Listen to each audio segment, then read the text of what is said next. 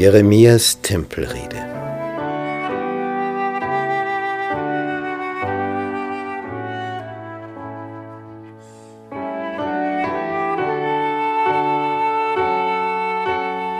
Im Anfang der Herrschaft Joachims, des Sohnes Josias, des Königs von Juda, geschah dies Wort vom Herrn.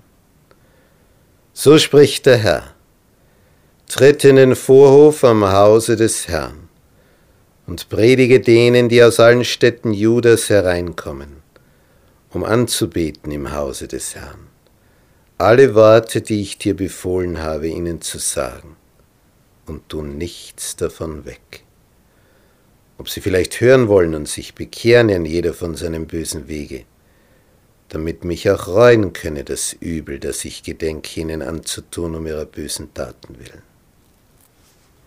So spricht der Herr, werdet ihr mir nicht gehorchen und nicht nach meinem Gesetz wandeln, das ich euch vorgelegt habe, und nicht hören auf die Worte meiner Knechte, der Propheten, die ich immer wieder zu euch sende und auf die ihr doch nicht hören wollt, so will ich's mit diesem Hause in Jerusalem machen wie mit Silo.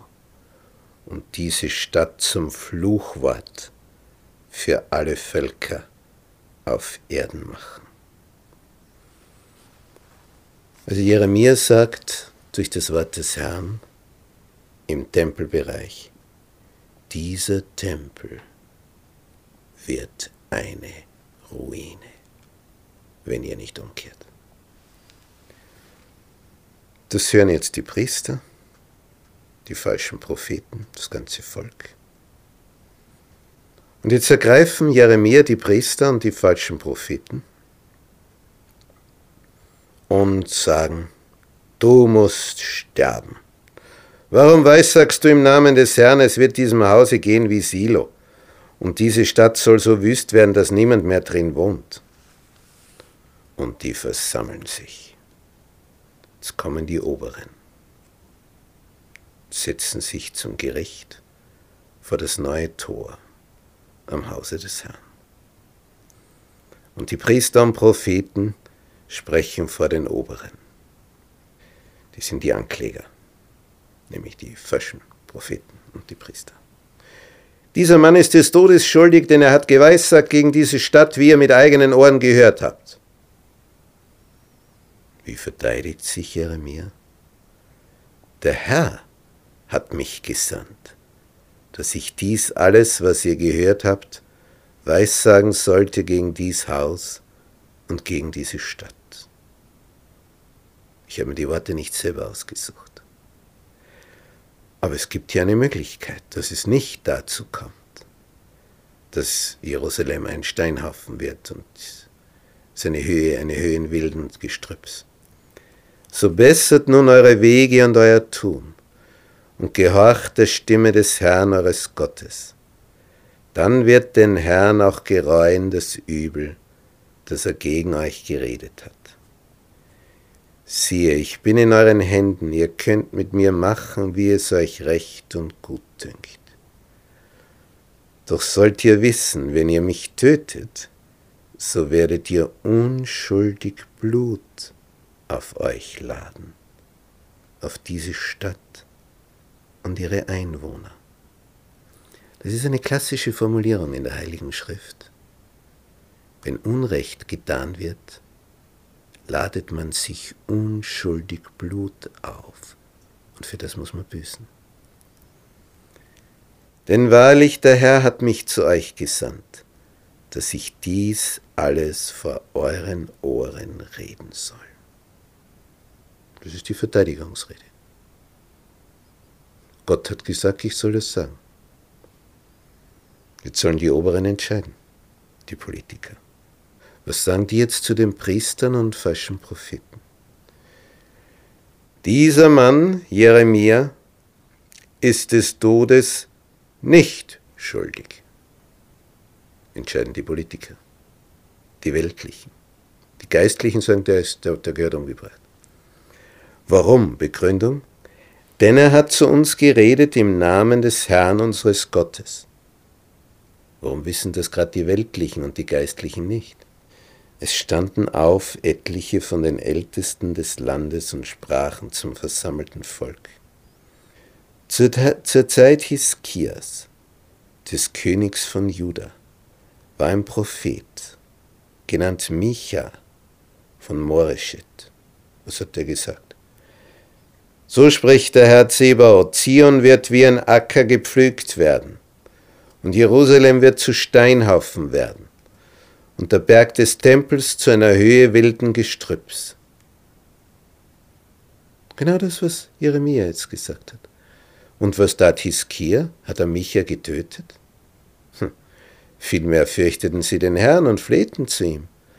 Da reute auch den Herrn das Übel, das er gegen sie geredet hatte. Wir aber würden großes Unheil über uns bringen. Die Politiker haben Jeremia befreit. Die Priester wollten ihn umbringen und die falschen Propheten.